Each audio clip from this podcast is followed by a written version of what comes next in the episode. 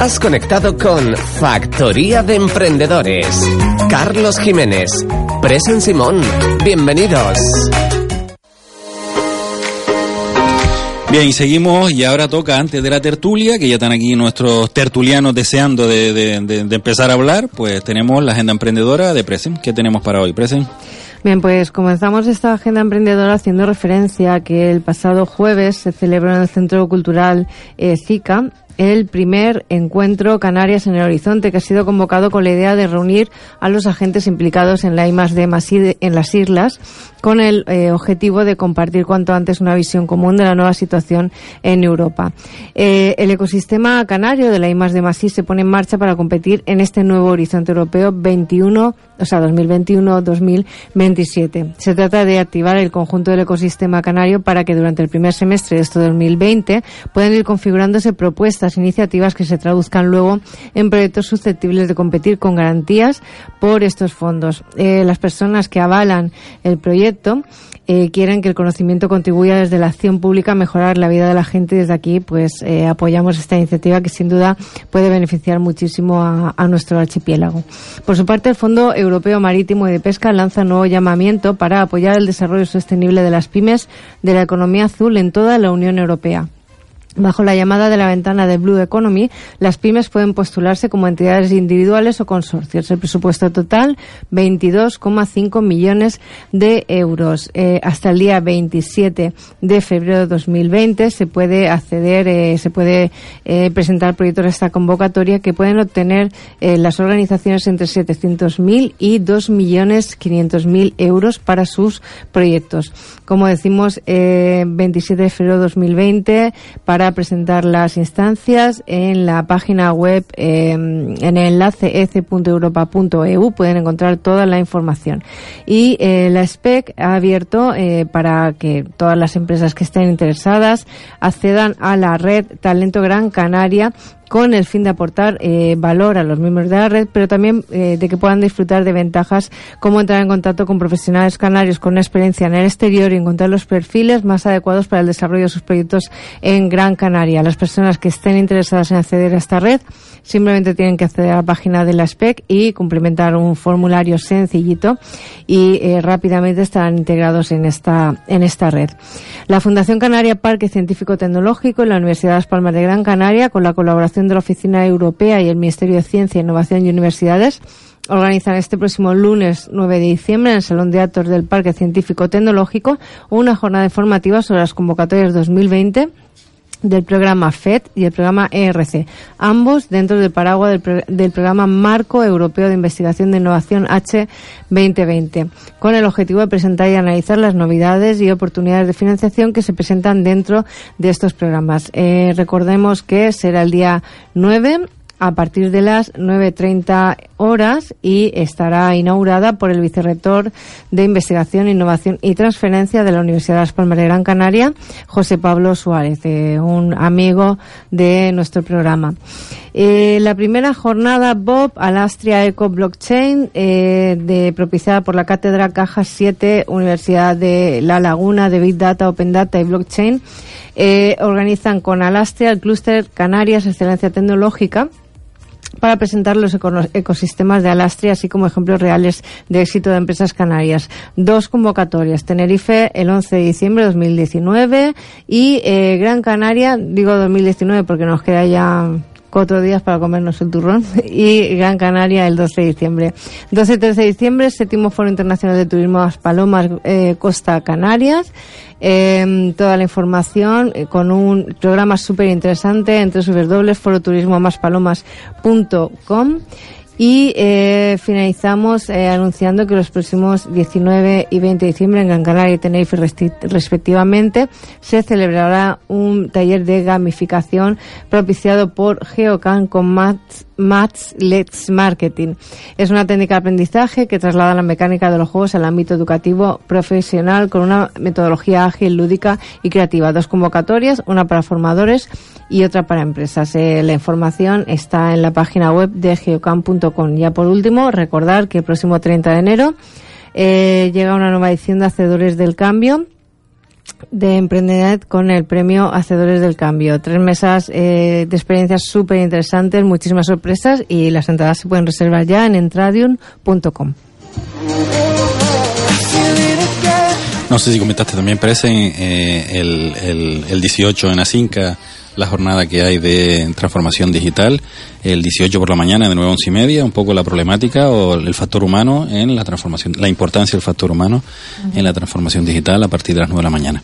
Bueno, la agenda emprendedora, como saben, es por gentileza de Transversalia Consulting y nosotros avanzamos con nuestra tertulia y tenemos ya a Hugo Roy. Hola Hugo, muchas gracias por estar un día más con nosotros. Un placer siempre. Manolo Vega, gracias Manolo por estar por aquí un día más. Encantado a, Alga, a Alba la amarramos a la silla y la tenemos aquí, que se queda la tertulia y evidentemente Prese, nuestra compañera que también está en la tertulia.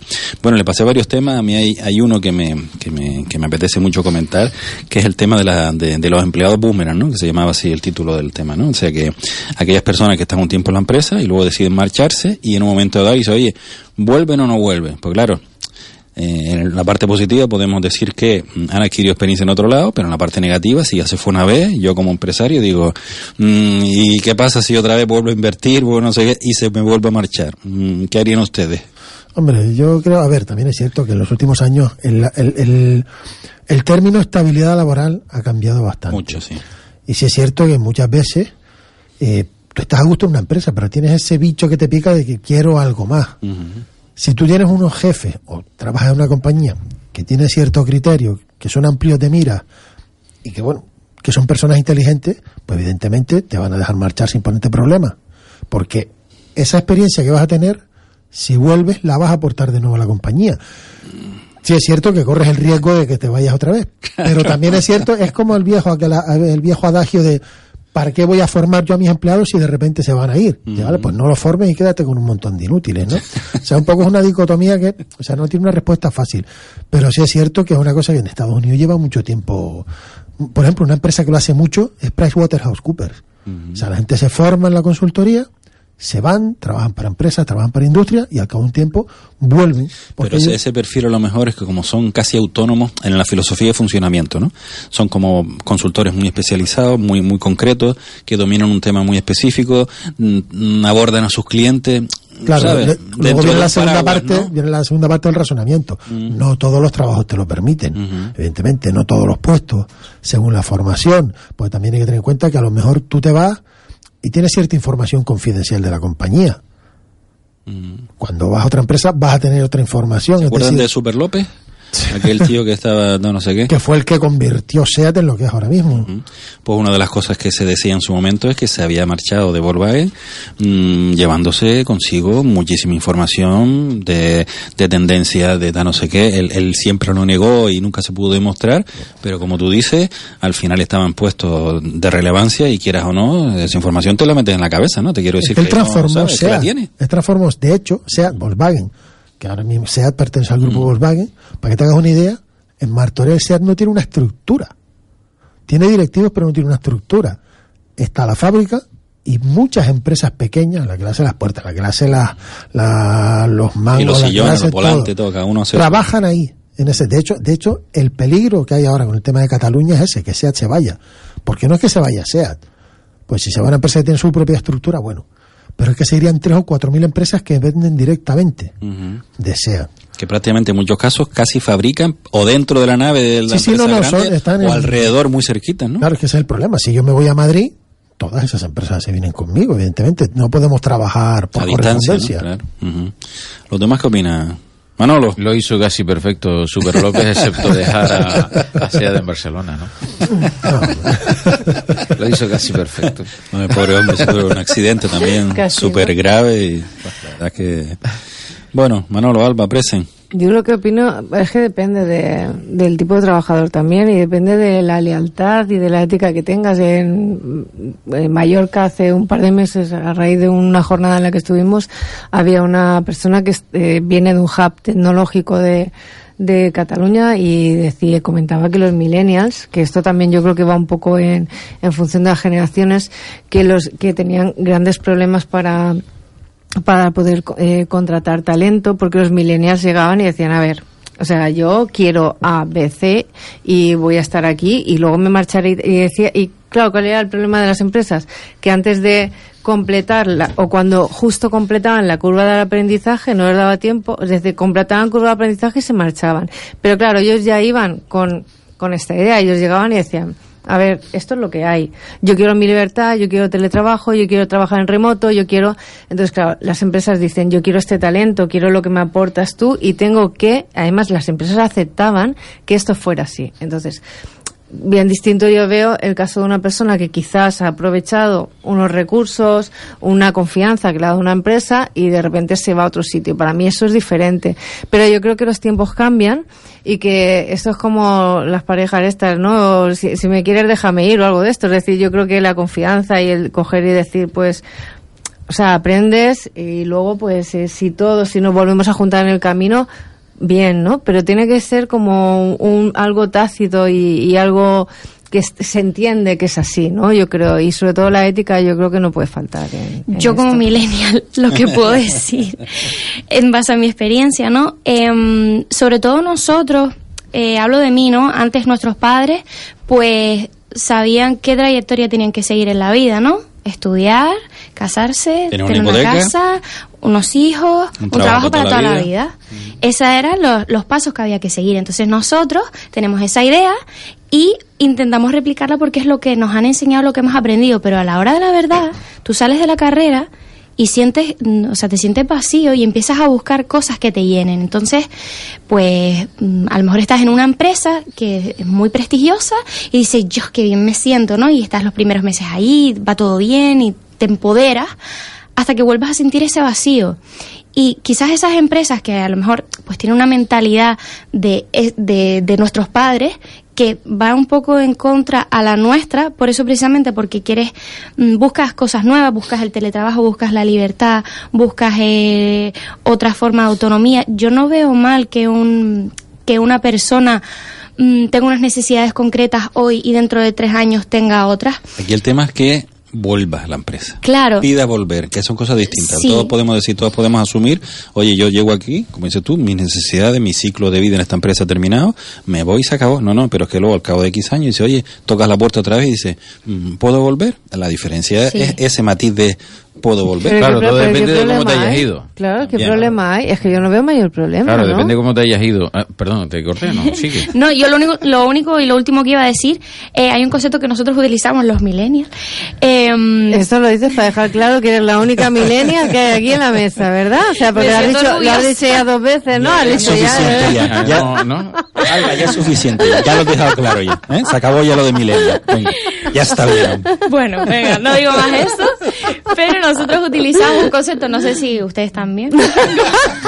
Oye, es que... Hay ciertas empresas que a nosotros nos sirven como empresa trampolín, ¿no?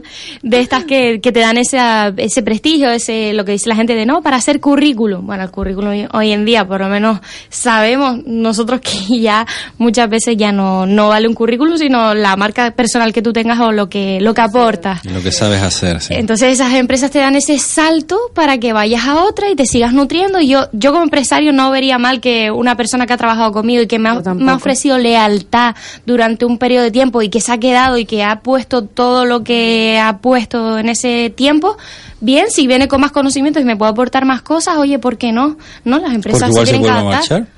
Tú montas config... Bueno, perdona, Manolo. Eh, sí, es ¿Lo verdad, contratarías, es- Manolo? Es, verdad, es verdad, como dice Melania, que... que Se llama Alba, Alba. ah, Alba, Alba. No, ah, no, tanto... Tanto milenia, tanto milenia, ¿no? Digo, bueno, aquí, aquí tenemos a la hija de Mr. Trump. Digo, bueno, será, ¿no? Eh, que, que, eh, es importante esto, mm, hacer la diferenciación de quiénes, de quiénes son, dónde están, en qué tipo de empresas están, porque claro, no es lo mismo una multinacional, una, una gran, en- gran empresa, eh, Que, se- que se nota menos la- a lo mejor la pérdida. Evidentemente depende del, del dónde esté también Claro, colocado, ¿no? ahí, ahí el tema de, eh, del, del talento, llegado el momento, pues eh, igual le pasa hasta como con, con los futbolistas o, o grandes de jugadores eh, deportistas, ¿no? Que, que igual les hacen un, un contrato un contrato de estos de, de- con una cláusula de rescisión y todo lo demás, ¿no? El hecho el hecho de irse, eh, como decíamos antes, depende también de cómo se vaya y a dónde se vaya eh, y cómo lo van a y cómo lo van a, a reintegrar, porque si lo van a reintegrar eh, para, como decías tú antes, que se vuelvan a marchar, lo, difícil lo van a tener. Eh, y, es, y, es, y es complicado porque van a estar, eh, digamos, ni, ni posiblemente ni, el, ni, ni ese profesional va a aportar nada y, y a lo mejor tampoco hace gran gran trabajo la empresa eh, por él. Es que todo depende de esto. Pero yo realmente mal no lo veo en absoluto. Yo, creo de- que es interesante, es interesante que las personas eh, roten de roten de, De trabajo. de trabajo. Incluso yéndose a la competencia, eh, pues no viene mal a lo mejor que se te vaya alguien a la competencia. Hombre, siempre que no vayan a descubrir tus tus eh, interioridades. Know-how, ¿eh? claro, eh, ni, ni tampoco cuando vuelvan pretendas tú Que te, las traigan de allá, que ¿no? te las traigan, ¿no? Pero sí que adquieres una, una experiencia que posiblemente puedes eh, aportar y, y ayudar a evolucionar el negocio. Yo, particularmente, son temas, eh, en muchos casos, perdón, son temas hasta personales, ¿no? Eh, de, de, de afinidad o, o, o antipatía, incluso el, el no integrar o reintegrar a esa persona de nuevo. O ¿verdad? algún caso donde te vas por el jefe, se va ese jefe y entonces ya tú te dices, oye, si ya no está esta persona, y ahora ya voy a estar yo como en esa empresa, ¿no? Mm, Relacionándolo con lo que decías antes del fútbol, Manolo, imagínate que Messi va a fichar por el Madrid y luego quiere volver al Barcelona. ¿Tú crees que tu primero el primer paso, no dice el Madrid, y luego volver al Barcelona? Hay que ver qué tipo Sí, de sí. competencia también. Es decir, Bueno, pero ya eso ocurrió, ¿no? Eso ha ¿Sí? ocurrido Ocurrió ya. Eh, eh, no, con, no con sí, Messi, no, pero, jugador que ha salido pero del Madrid otro. al Barça y viceversa, sí. Sí, claro, claro. Pero ¿Había vuelto otra vez? No. Irse No, no, otra no, vez no, pero Volver no, claro. volver no, ¿a que no? Pero eso depende de, de- de cuán directa sea la competencia. Quiero decir, no me imagino yo, por ejemplo, yéndose alguien de la, un directivo, hablamos ya de ciertas escalas profesionales, de Pepsi Cola Coca-Cola. Es decir, oye, ahora vas a volver. Porque claro, evidentemente, te ayuda a mi competidor. Es decir, cosas que has aprendido conmigo han favorecido a mi competidor. Me ha comido cuota de mercado, ha mejorado sus productos, su servicio al cliente es mejor, probablemente por conocimientos y por materias que te has llevado aprendidas de mí. No hablo ya de secretos, de secretos de la empresa y demás, hablo de simplemente conocimientos rutinarios y cotidianos. Y se los ha pasado al otro. Y ahora quiere volver Ahora quiere volver. encima. Vale, pero si haces conmigo lo mismo que hiciste con, con él, ¿no? Pero O sea, yo veo una cosa y es que al final, a di- hoy en día, con esto de los milenios que estaban diciendo y esto del talento y demás, eh, en muchos casos eh, un- el, el valor de una empresa se lo da precisamente los empleados que tienen. Es decir, si bien antes, en, en épocas anteriores, tal cual yo lo veo, una empresa pues eh, te aportaba, es decir, tú podías desarrollar toda una carrera gracias a los medios y a los recursos de una empresa, creo que hoy en día es el talento de las personas, la creatividad de las personas, la versatilidad de las personas, la adaptabilidad de las personas en este mundo cambiante el que hace que una empresa sea más innovadora o menos innovadora. Obviamente la pasta para poder inyectar y- e invertir en tecnología, eso es vital, obviamente, pero la, la cabeza pensante son personas que tienen su propio conocimiento. Como decía Alba, el currículum ya no existe, ha muerto. Hoy en día tú eres una marca.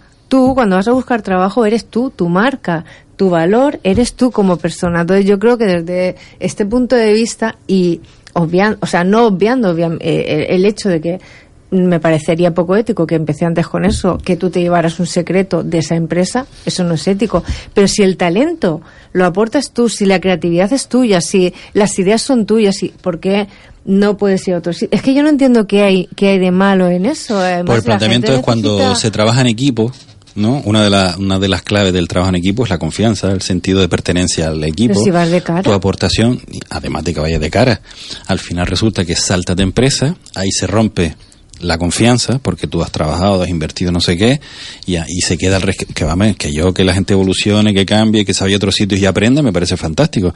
Pero también desde el otro lado de la mesa, porque aquí parece que todas las las visiones que estamos hablando es de un lado de la mesa, que es desde el punto de vista del trabajador, esa formación, ese enriquecimiento, eso no sé qué, pero y la empresa también, que tiene que poner, eh, estamos hablando de profesionales cualificados, si no eres cualificado, en fin, un poco da igual un reponedor aquí y allá que mata, si te vas a la, a de Bernardino a, a Spar, y luego vuelve, pues que mata, ¿no?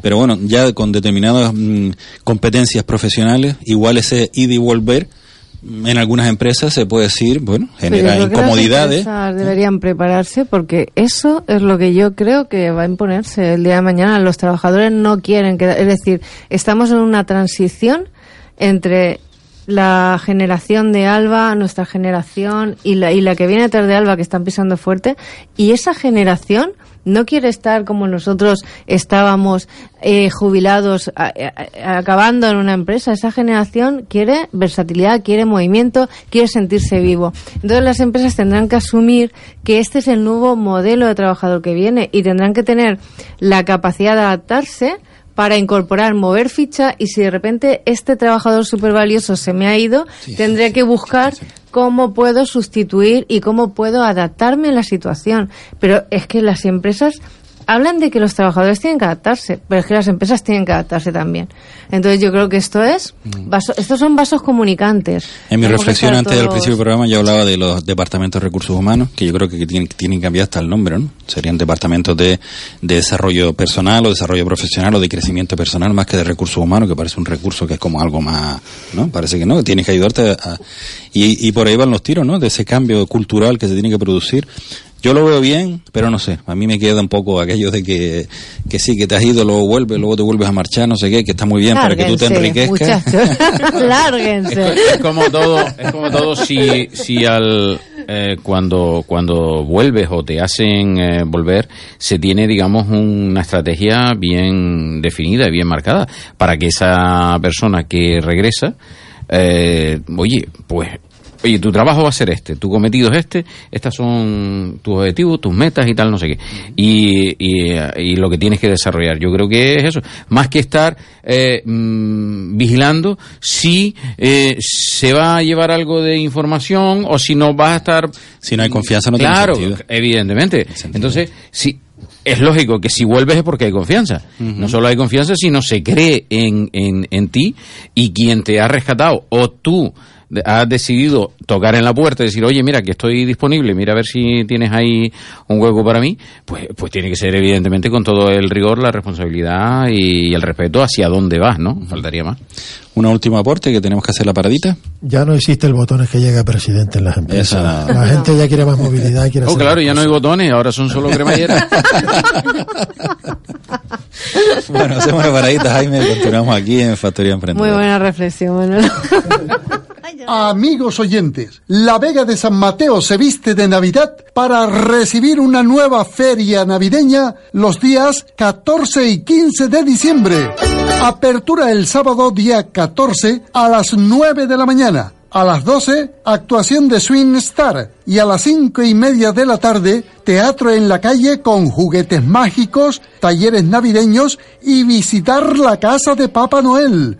El domingo a las 12, actuación de Claudia Álamo y Belsec Rodríguez. La mejor feria navideña en la Vega de San Mateo, 14 y 15 de diciembre. Más de 40 están. Les esperamos. 啊啊。Pasar un día inolvidable con la familia y amigos, en pleno contacto con la naturaleza. Burro Safari. Menús diarios, pasea un burro al mejor precio. Únicos en Canarias con más de 50 burros. Además, avestruces, conejos, cabras, tortugas y más animales. Ven y visita la finca. La diversión está garantizada. También celebración de todo tipo de eventos con capacidad para más de 700 personas. Reservas con antelación al 658-938-332. 658-938-332 o en burrosafari.gmail.com. Haz algo diferente, único, Burro Safari. Calle Morisco sin número, Santa Lucía de Tirajana. Vente a comer, a disfrutar y montar en burro. Burro Safari, las tirajanas. En Spar Gran Canaria nos encanta la Navidad. Hasta el 9 de diciembre tenemos langostinos pescanova 800 gramos a 9,95 euros. Y turrón el almendro, Alicante o Quijona 250 gramos a 3,99 euros. Spar Gran Canaria, siempre cerca de ti. Carlos Jiménez, Presen Simón, Factoría de Emprendedores.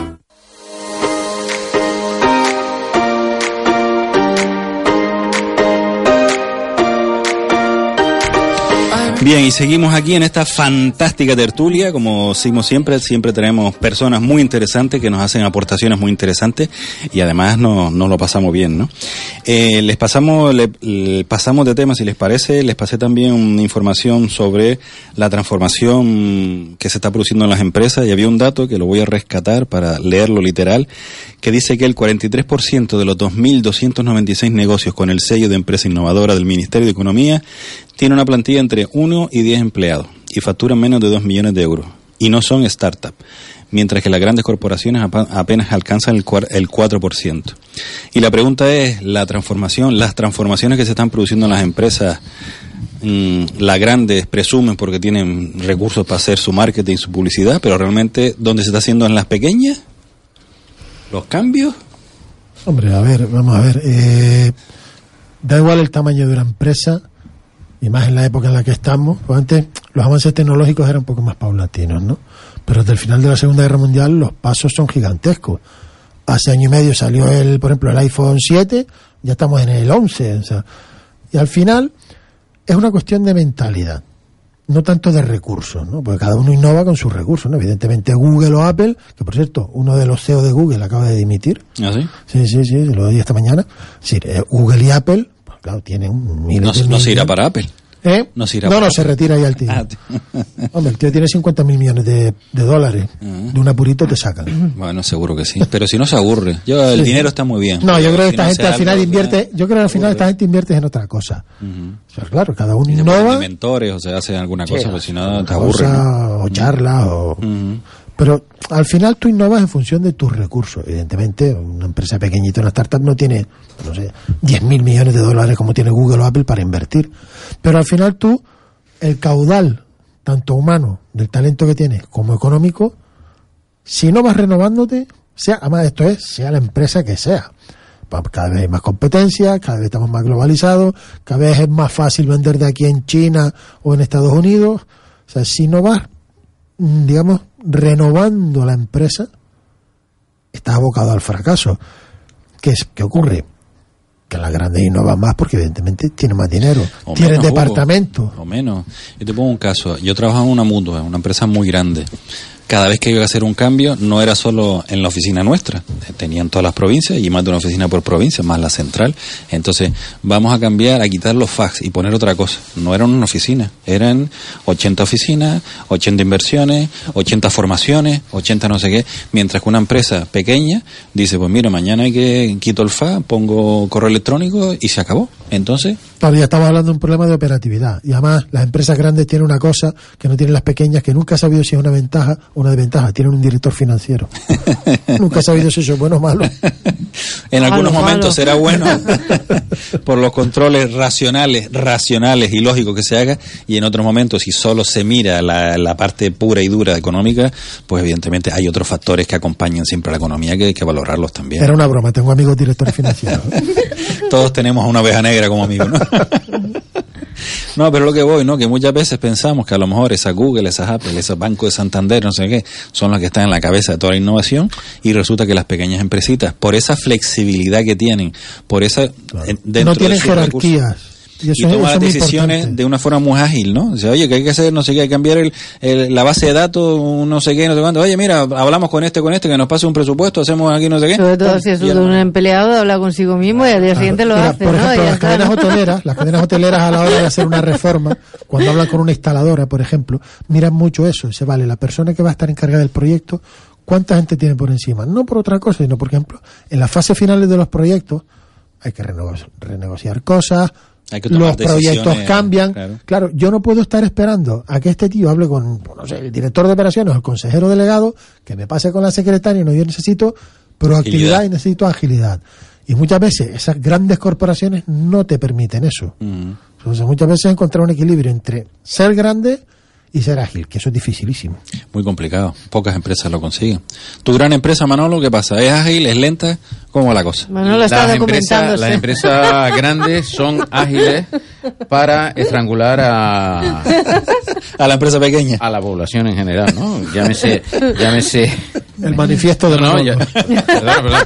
Desde, desde las entidades bancarias, eh, digamos, eh, apoyadas por los gobiernos de turno, las petrolíferas, las eléctricas. Pseudo monopolio, ¿no? No son monopolios porque hay más de uno, pero son casi, ¿no? Sí, Son un pseudo sí, monopolio, pero da igual, porque se ponen de acuerdo en lo que tienen que hacer. eh, o sea que al final eh, es lo mismo. Pero son ágiles en cuanto a, a la información que tienen que tener para eh, ir a por ti. Perfecto. Ahora, como tú necesites algo, todo se convierte en burocracia. Que sí, sí. No, no. Y, oye, e- esta palabra ustedes me la han oído eh, y resulta que hay una señora que es eh, eh, funcionaria pública de, creo que es de Granada, casualmente está trabajando en un organismo público, todavía no sé exactamente cuál es, en, en Lanzarote.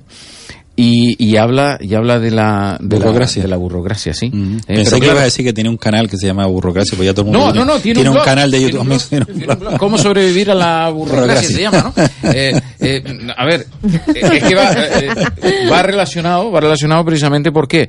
Porque tienen, eh, los grandes tienen todos los medios, tienen todos los medios para eh, a ver cómo te exprimen ni más ni menos, pero no te facilitan la, la, la situación. En cambio, los pequeños, eh, pequeños y medianos y micros eh, y autónomos, nos tenemos que buscar la vida para, para sobrevivir y, en- y encima ponernos al día en todo lo que es, eh, entre comillas, eh, y más de más I, ¿no? Entre comillas, porque los, los medios son los que son y los recursos también, ¿no? Y un ejemplo que tú pones siempre mucho, Manolo, es la plataforma de pago de la administración pública. Ah, bueno, sí, sí, eso es. Pero que eso se ha Claro. trasladado a las empresas grandes, ¿eh? Que sí, determinadas claro, empresas claro. grandes Sí, te conviertes en proveedor y solo para darte de alta es un sufrimiento terrible, ¿no? Pues tienes que empezar a dar datos, te salta, eh, incompleto, luego dice, no, mm, tienes que volver a meter la información porque se ha quedado atrás no sé qué papel, no sé cuánto, no sé cuánto, y al final tú estás ahí con, para meter la factura y no, y no hay forma, ¿no? No, no, Encima no. ahora han sacado, aparte del certificado digital, la huella digital, que es otro follón impresionante. No sé si ustedes lo han sufrido. No, ¿y eso qué es? La web digital, ¿qué se diferencia Pues del es certificado? diferente. Yo no sabría explicártelo, pero te lo digo porque estamos en una, estábamos en unas gestiones y haciéndolo y tal. Mira, no, si ya tenemos el certificado, no, no, no, ahora es la huella digital. Ya lo está llevando el asesor, pero digo, o sea, más documentación, o sea, se supone que estamos informatizándolo todo, exacto, o sea, Sí, sí. se supone que lo estamos informatizando todo para hacerlo más rápido y más ágil y me estás poniendo más palos en la rueda. Mm.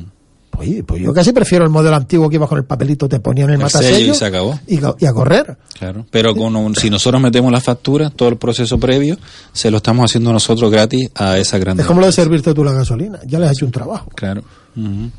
Pero bueno, no nos quejamos lo suficiente. Alba, ¿aportas algo? ¿Tú cómo lo ves? ¿Tú innovas, no innovas? ¿Lo ves como algo necesario en tu proyecto que estás haciendo? ¿Lo ves que tienes que estar un poco como al día y, ver, y yo sí- necesario? yo sí es verdad que mm, sé que yo trabajando para mí misma, Mm. las decisiones las tomo yo y las tomo de un día para otro y son mucho más ágiles y rápidas. En las empresas tan grandes, eh, antes de hablaban de la jerarquía y de, de, bueno, eh, que la toma de decisiones... Alguien eh, tiene que poner el cuño, ¿no? Sí, pero se, hay muchísimo tiempo que hay ahí que tienen que decidir. O sea, al final es cuestión de tiempo y cuando ya llegas a ese tiempo, eh, ya vas tarde. Porque al final las empresas no solo tienen que adaptarse, sino adaptarse rápido. Y sobre todo cuando tienen eso, la jerarquía eh, vertical y no tan horizontal. Yo lo que creo, bueno, ahondando lo que decís que es más fácil que, que una empresa pequeñita pues se adapte, una empresa de uno, sobre todo de una a 10 estaban diciendo, eh, hay un hay un estudio que hablaba de cómo las empresas españolas se están digitalizando. Esto tiene que ver también con la, con la innovación. Entonces hablaban que se estaban poniendo las pilas, sobre todo las pequeñas. Estamos hablando de un noventa y tantos por ciento de pymes en, en España. Y, y las pequeñas se están poniendo las, las pilas. Pero ¿de qué estamos hablando? Es decir, estamos innovando porque estamos introduciendo muchos casos de inteligencia artificial, porque tenemos una página web, porque tenemos un CRM y demás. Entonces, hay innovaciones que tienen que ver con la I de más y hay innovaciones que no. Entonces, habría que ver también qué tipo, de qué tipo de innovación estamos hablando. Lógicamente, pues eh, yo creo que es mucho más sencillo y yo creo que se tienen que poner las pilas porque al final la competencia y el adaptarte pasa porque innoves, si no, no hay, no hay posibilidad. Pero mm, a mí me gustaría, porque también decían que entendiendo que era necesario adaptarse, que era necesario innovar, no todas las empresas consideraban que iban a poder dedicar los recursos financieros eh, necesarios para poder estar eh, al día, ¿no? Y para poder eh, estar de manera continua en el disparadero, ¿no? En la, en la línea de salida. Hombre, yo creo que, mm, que, que tiene su, su sentido, ¿no? El- lo que comentas de que sea mucho más fácil en las pymes que, la, que las grandes y luego aparte por volumen es mucho más eh, eh, coherente y lógico que sean las pymes las que de alguna manera estén eh, a la vanguardia de este, de este crecimiento e innovación, aunque solamente sea por números, porque las empresas grandes en España tampoco es que sean que sean que sean muchos, tantos. ¿no? También la- muchas empresas, lo que las grandes sobre todo, ¿no? Lo que hacen es contratan empresas chicas o crean grupos de trabajo muy pequeñitos que le dan mucha libertad para en ese proceso de invención, de innovación, de buscar nuevos procesos, decir, oye, este es tu proyecto, mm, tíralo para adelante, no tienes que darle cuentas a nadie, es como una pequeña startup dentro de la grande o hacen hackatones donde en ese en ese fin de semana de mucha creatividad, de mucha innovación, luego con esas ideas para poder desarrollarlas, ¿no? Porque desde la propia empresa sería hiper complicado por todas las estructuras, por los tiempos, por los permisos que si lo tiene que autorizar el director financiero y el da no sé qué, mientras que la de esta forma pues haces ganas esa agilidad que la estructura, tu propia estructura no te, no te permite, ¿no? Eso es una Sí. figura que en Estados Unidos se lleva mucho, que es la el intraemprendimiento. Mm. Ellos lo favorecen mucho. Primero, porque, sí, mira, primero voy a abrir una línea de negocio, es decir, pues yo qué sé, por ejemplo, tengo una lechera y dice, oye, pero ¿por qué no empezamos a hacer yogur? Por poner un ejemplo. Primero, abres línea de negocio. Y segundo, una cosa que en Estados Unidos valoran muchísimo y los chinos más, que es la integración vertical. Es decir, voy cerrando mi propio ciclo de producción. Cosa en España no tenemos por lo, por lo general esa visión. No, o sea, yo me dedico a hacer lo que me gusta, hago lo que se me da bien, hablo de, la- de las grandes empresas. Pero luego está, por ejemplo, eh, un Elco, un Elco, Endesa, Yes. que te saca ejemplos como Cobra. Un Cobra, es decir, dentro de mi propia empresa, o Acciona, que está Acciona Construcción, Acciona Estructura y Acciona Industrial. Ruiz Mateos tiene esa filosofía. Bueno, Luis Mateo- Compraba hoteles y dice, a ver, los tengo que decorar, pues compro una fábrica de muebles. Sí. Tengo que poner cerámica en las habitaciones, pues compro una fábrica de cerámica. Sí, Tengo no sé qué. también pues, con la ética era creativo. Pero fa- favorece mucho el negocio, o sea, al final hacen más caja, por decirlo de una forma. De todos modos, ayudó mucho a que esto fuera así, el, el horizonte 2020, que ahora, eh, como se anunció en la agenda emprendedora, esta semana pasada ya eh, se ha abierto eh, y se está hablando del periodo 20, o sea, 2020-2027. Es, eh, desde Europa vienen muchísimas ayudas para las empresas para que inviertan en I más de más I para que se actualicen. O sea que de alguna manera este marco europeo está fomentando y está ayudando para las empresas que, que se informen y que quieran estar a la vanguardia.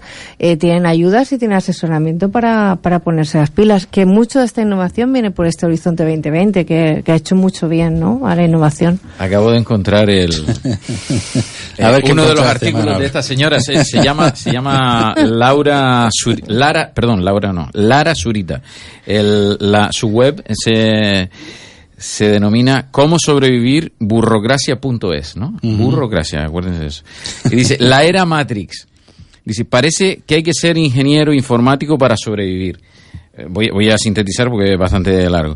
Dice, eh, pero ha llegado la era digital a la administración. No vale morirse. Y lo que suponía que iba a facilitar trámites se convierte a veces en un obstáculo buro- burocrático más. O sea, te complican la vida de tal forma que terminas aburriéndote y eh, mm, dejando de lado esa oportunidad de negocio que igual igual pu- pudiera haber ahí, ¿no? ¿Por qué? Porque porque dices, oye, mira, es que esto es, es inconcebible.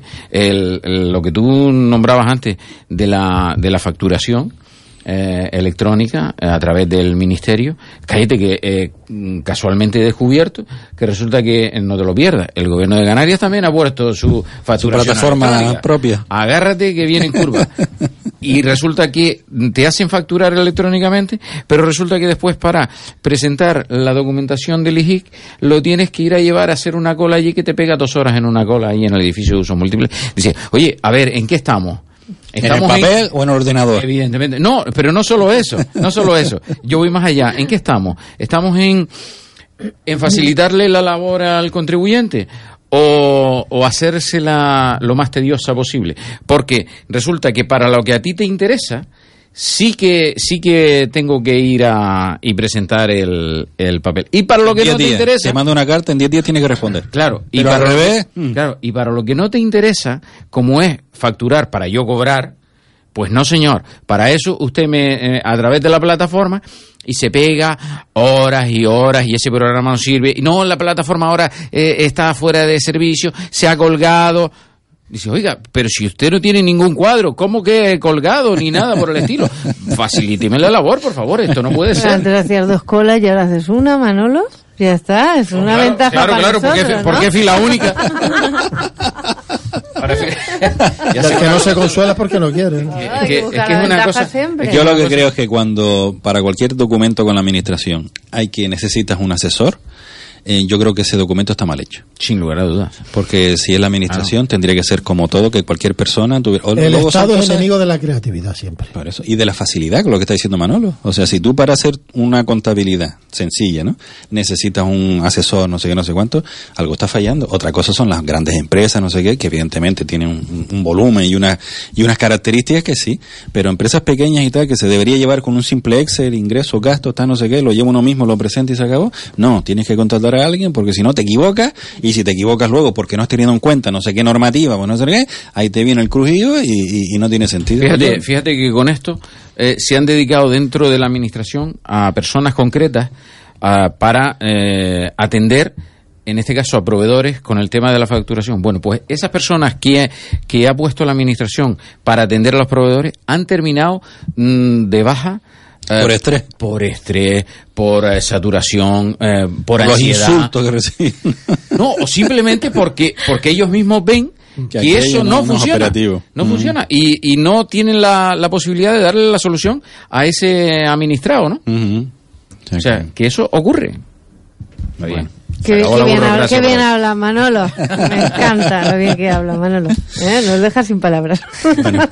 Pues nada, es que la burocracia y yo somos incompatibles. Sí.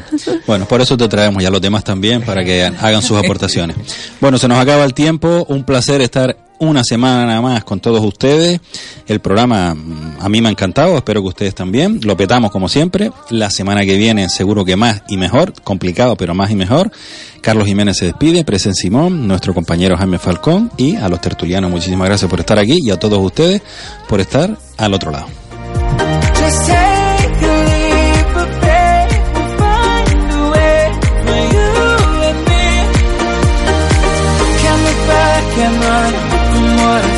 time. There's no more time to hide because I, I feel again. I, I feel again. Oh, now I, I feel again.